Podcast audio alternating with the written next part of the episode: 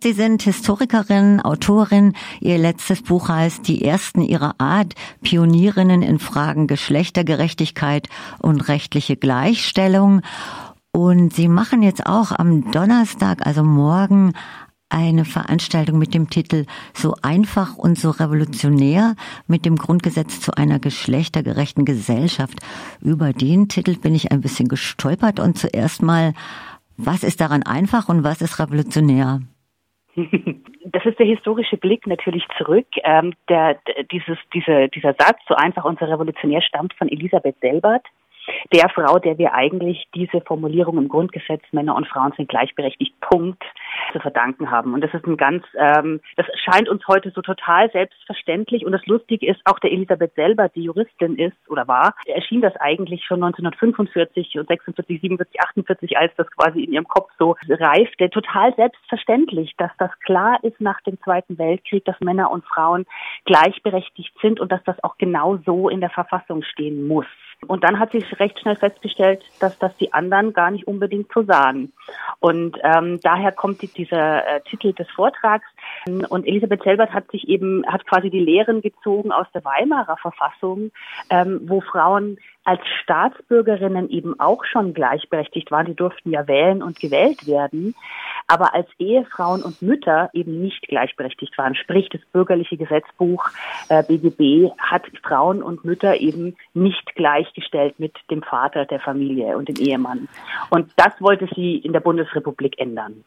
Und das ist das, was Sie als äh, Revolutionär aus der Zeit raus äh, in dem Kontext ja, das selber gesagt. Genau. Sie mhm. hat das selber gesagt. Sie ah, gesagt, ja, weil ich habe da einen anderen revolutionären Begriff, aber ich habe sie verstanden, genau. Und mit dem Untertitel, mit dem Grundgesetz zu einer geschlechtergerechten Gesellschaft, da beziehen Sie sich auf alle Geschlechter oder auf die Zweigeschlechtigkeit in Ihrem Vortrag jetzt dann oder in dem Buch auch? Also ich bin ja Historikerin und blicke natürlich also vor allem historisch oder in die Geschichte und natürlich diese Frauen, die das erkämpft haben, Elisabeth Selbert, Erna Schäffler, sind von erstmal einer Zweigeschlechtlichkeit ausgegangen. Aber natürlich haben wir ja jetzt in den letzten Jahren eben auch, äh, hat sich das Bundesverfassungsgericht ja vor allem äh, unter Susanne Bär ähm, damit beschäftigt, dass eben das dritte Geschlecht auch aufgenommen wird. Insofern äh, hat das diese Erweiterung erfahren. Genau, und die Selbstbestimmungsgesetz ist ja auch in Verhandlung. Genau. genau. Ich habe jetzt, als ich das gelesen habe mit Ihrer Veranstaltung, auch nochmal recherchiert und fand es extrem erstaunlich. Sie haben das gerade ja auch schon angerissen wie viel einzelne Personen, also einzelne Frauen zu der Zeit, also ab 48, haben ausrichten können, weil da gab es ja zu der Zeit weder eine erste Frauenbewegung noch eine zweite Frauen-Lesbenbewegung. Mögen Sie dazu noch mal was erzählen? Naja, also die Frauen, Elisabeth Selbert, Erna Schäffler, konnten natürlich schon auf einer, einer langen Tradition schon zu dem Zeitpunkt von Frauenbewegung äh, aufsetzen, sowohl einer, einer sozialistischen, linken Frauenbewegung als auch natürlich einer bürgerlichen Frauenbewegung. Die Frauen, die das damals 1918 schon erkämpft haben und auch damals musste man es erkämpfen. Das ist ja so ein bisschen die Krux, dass die, sowohl die Frauen nach dem Ersten als auch nach dem Zweiten Weltkrieg dachten, nach dem, was wir jetzt geleistet haben und die Jobs, die wir übernehmen mussten, ist das doch klar, dass uns das zusteht. Aber die Männer haben das überhaupt nicht so gesehen und das musste eben hart erkämpft werden und im Parlamentarischen Rat, das muss man sich bewusst machen, saßen 61 Menschen, davon waren vier Frauen. Vier.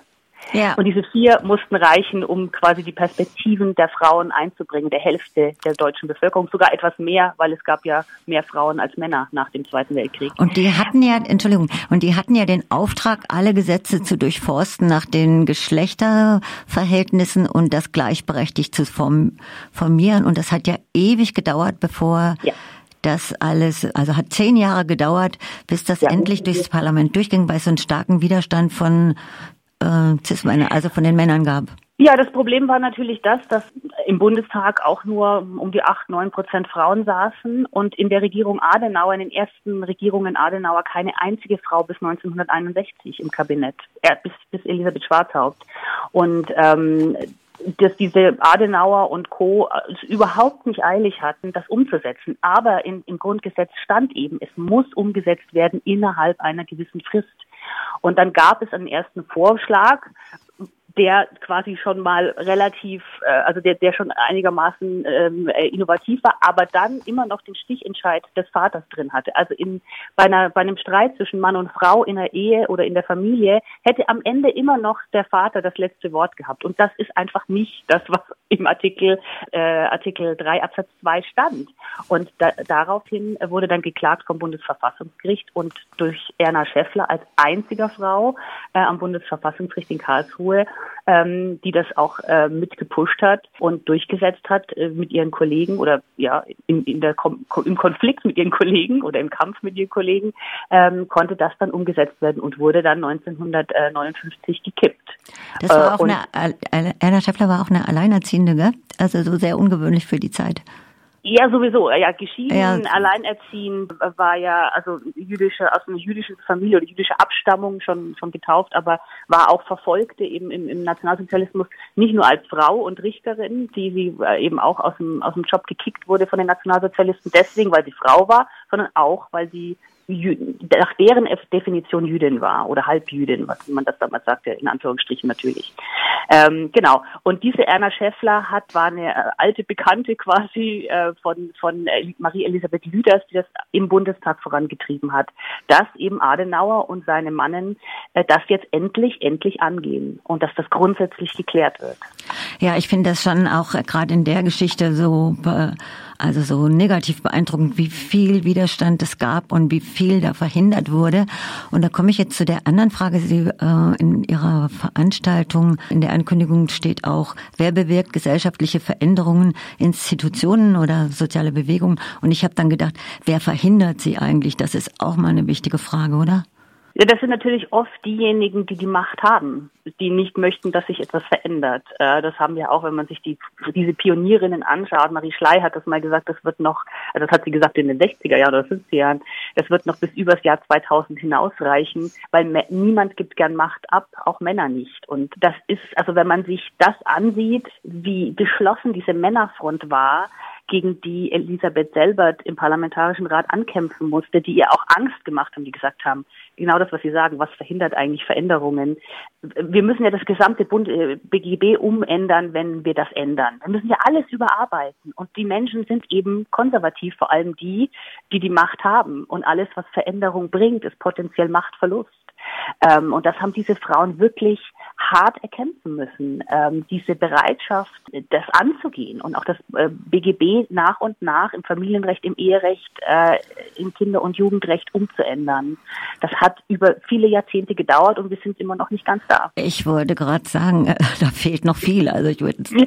auch nicht so formulieren wie Sie. Ich finde, da fehlt sehr viel und wenn es auch überhaupt um die um das Thema Gleichstellung geht, also wenn wir den Begriff benutzen wollen, es wird ja gerade auch wieder viel zurückgekoppelt, zum, äh, zurückgedreht im Asylrecht zum Beispiel oder äh, ganze Bevölkerungsgruppen fallen ja auch raus aus der Gleichstellung. Also wenn wir es auf alle Menschen beziehen, Geflüchtete, Sinti, Roma, de facto Kinder finde ich auch und ja, ist einfach viel zu tun. Ja, absolut, absolut viel zu tun. Und was natürlich wichtig wäre, ist, dass wir auch endlich ähm, zu, einer, zu einer Parität kommen in den in den äh, Parlamenten. Da sind wir noch lange nicht da. Da erleben wir momentan auch eher einen, Backlash, einen, einen, einen, einen Backlash, ja. genau, die Push ja. zurück. Ähm, mhm. Und das ist was, was unbedingt angegangen werden muss, ähm, weil wir jetzt einfach durch die starken, eher konservativen äh, rechten, sehr rechten, rechtsradikalen Parteien eben merken, dass da viel zu wenig Frauen ähm, im Parlament sitzen und die Frauen, die im Parlament sitzen, zum Teil eben auch berichten, dass sich die Atmosphäre dadurch auch schon massiv verändert hat. Und äh, wenn wir da gucken, wo wir vor 10, 15, 20 Jahren standen und heute, dann ist das keine ermutigende, ermutigende ähm, ja, äh, Dynamik. Und da können wir, glaube ich, nur entgegenwirken, wenn wir tatsächlich das jetzt endlich eben angehen mit dem Paritätgesetz. Endlich angehen, was meinen Sie genau? Na, das ist ja schon vielfach, ähm, also da gibt es ja Initiativen, die das, die das durchsetzen wollen und dann, die dann immer wieder scheitern Ach vor so, den ja. äh, Verfassungsgerichten in den Ländern. Das ist in Thüringen gescheitert. Äh, aber äh, eine, eine Rita Süßmuth und andere Politikerinnen setzen sich dafür ja sehr stark ein. Das ist überhaupt auch eine interessante äh, Entwicklung, die ich beobachten konnte bei den Frauen. Ich, also die Erna Schäffler und Elisabeth Selbert konnte ich natürlich nicht mehr interviewen, weil die schon längere Zeit tot sind. Aber bei den noch lebenden Politikerinnen, dass die im Alter eigentlich eher radikaler werden, äh, weil sie auch merken, dass sie mit dem, äh, ja, mit dem sanften Druck äh, nicht, nicht so richtig vorwärts gekommen sind in den letzten 40, 50 Jahren. Ja, und das mein ein ganz anderer Bereich ist das mit den sozialen Bewegungen oder feministischen Bewegungen oder linken Bewegungen. Da, also da ist ja auch viel zu tun um was aufzuhalten oder um was durchzusetzen. Aber wir sind ja jetzt auf der parlamentarischen Ebene hier. Ich wollte Sie noch fragen, was ist für Sie im Rahmen von der Geschichte, was würden Sie benennen als grundlegendste Änderungen in den 25 Jahren Grundgesetz? Haben Sie da ein Beispiel? 75 Jahre. 75 Jahre, ja. Naja, also natürlich erstmal äh, die, die grundsätzliche Feststellung, dass Frauen äh, eben nicht nur als Staatsbürgerinnen, sondern eben auch in Familie als Mutter, als Ehefrau gleichberechtigt sind. Das hat sich dann ja massiv noch hingezogen. Also das, selbst nach dem Grundsatzurteil hat das ja dann durften Frauen, glaube ich, erst ab 61 äh, ein eigenes Konto aufmachen, ja, genau. ähm, ihre Jobs ähm, eigenständig angehen. Äh, bis dahin konnte der Mann ja bis in die 70er Jahre den, den Beruf, also den, den äh, Arbeitsvertrag der Frau kündigen, wenn er der Meinung war, dass sie ihre Haus, Haushaltspflichten, ihre Mutterpflichten vernachlässigt. Also das, das tröpselte dann noch sehr lange nach, ja. Ich kann ähm, mich erinnern, ja. ja. Genau.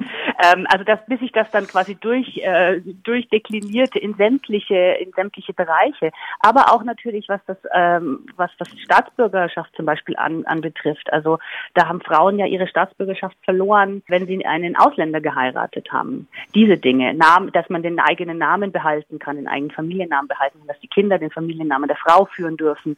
All diese Dinge, das ist ja immer noch nicht so, dass also Kinder in Österreich ist das glaube ich so, dass Kinder den Familiennamen des Vaters und der Mutter tragen dürfen. Das ist in Deutschland nicht möglich. Also da, da sind immer noch Dinge offen, aber das ist was, was sich jetzt auch also gesellschaftspolitisch, wo sich viel verändert hat, weil natürlich das einen Unterschied macht, ob ich äh, selber entscheiden kann, ob ich in den Beruf antrete oder nicht äh, und äh, ob ich ein Konto aufmache und ob ich Zugang zu meinem eigenen Geld habe. Das ist ja am Ende immer eine Machtfrage. Ja, die ja. ökonomische Frage, genau. Ja.